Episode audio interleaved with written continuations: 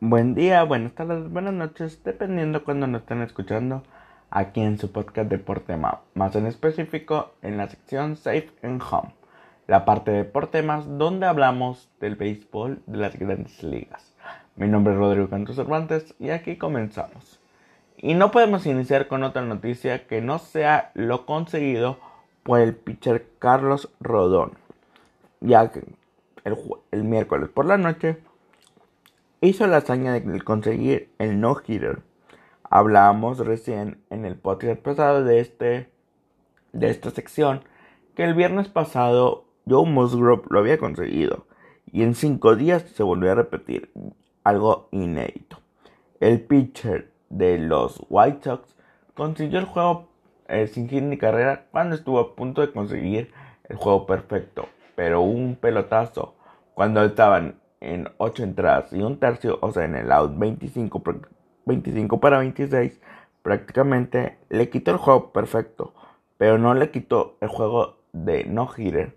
Algo sorprendente, este es el vigésimo juego no hitter que tienen los White Sox, solo detrás de lo que tienen los Dodgers, con 23 juegos no hitter en toda su historia. Es algo sorprendente. Un nono es sorprendente. Ahora dos nono en, una semana, en menos de una semana, es aún más sorprendente. Los White Sox ganaron y el último nono de, de los White Sox había sido Giolito en agosto del anterior año. O sea, prácticamente pasaron poco, poco más, prácticamente ocho meses para un nono. Entonces es más sorprendente aún. Y felicidades por Carlos Rondón, que había salido de una de una operación Tommy John, que es de las operaciones más dolorosas en el deporte en general y que te deja prácticamente fuera un año. Regresó e hizo la hazaña. Ahora el que parece ser que es intratable es Jeremy Mendez, Mercedes, perdón, que ayer en, este, en ese mismo partido, en la victoria, conectó un home run de 431 pies. Sorprendente. Y pues bueno, ahora vámonos a los standings, vámonos cómo qué ha pasado en estas situaciones. Y primero vámonos con el este de la americana, que los sorprendentes Red Sox están con nueve victorias y tres derrotas. Toronto se aferra a morir y aunque no tiene eh, tan equipo tan completo más que un par de pitchers, y un par de bateadores van con 6-6 en un promedio de 500. En un tercer lugar está Baltimore 5-6, pero sorprendentemente los Yankees son último lugar de su división con 5 victorias y 7 derrotas. No les fue muy bien en su serie eh, contra Tampa Bay este el, el miércoles. Bueno, más bien de lunes a miércoles y lamentablemente cayeron, bueno, era contra Blue Jays, perdón, cayeron en dos partidos de tres. Y sí, ahora tendrán que ir a Tampa Bay a intentar mejorar la cosa en la siguiente serie. Vámonos a la central de la americana, donde Kansas City eh, no domina, pero sí es líder, con seis victorias y cuatro derrotas. Cleveland 6-5, se encuentra medio juego y prácticamente esta división está muy cerrada. El último lugar es Minnesota, que anteriormente estaba en un tercer lugar, pero todo está muy cerrado. Pero Kansas City le tocó una buena semana y se posiciona como primer lugar de la central de la americana.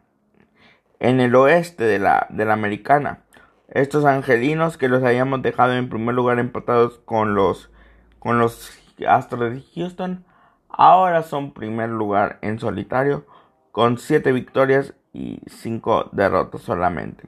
Los que están sorprendiendo son los marineros. Con 6-5 están en un segundo lugar.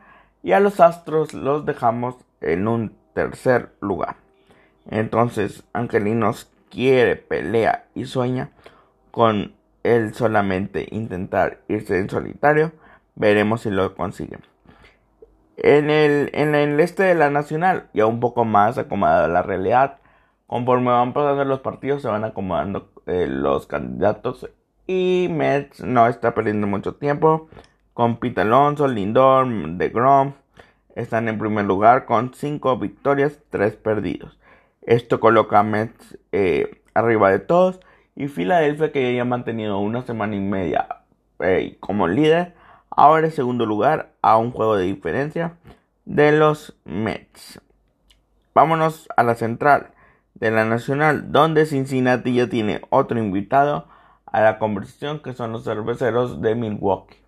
Ambos con 7 y 5 se posicionan en el primer lugar de la central. Mientras tanto, San Luis está ahí a un juego.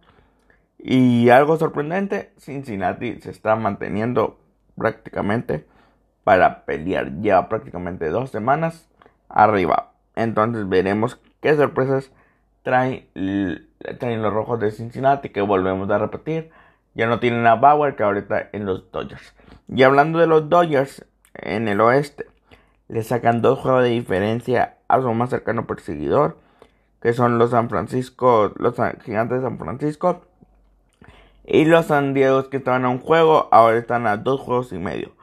¿Qué, quiere decir? Que en este, que en este, que en este eh, que en estos eh, tres juegos que hubo, lamentablemente perdieron un juego y medio de diferencia. Pero bueno, veremos qué pasa.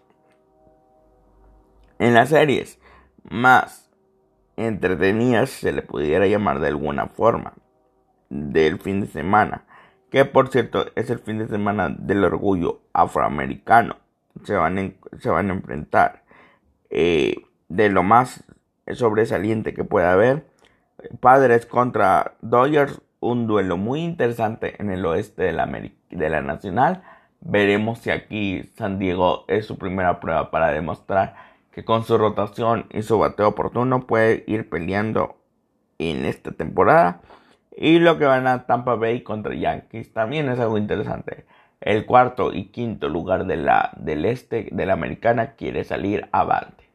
Y vuelvo a repetir, es el fin de semana del orgullo afroamericano, donde todos los jugadores van a usar el número 42 en honor a Jackie Robinson. Y con esto terminamos. Muchas gracias por su atención. Que tengan un buen jueves. Dios los bendiga. Sigan a Deporte en su, en su canal de YouTube. Gracias.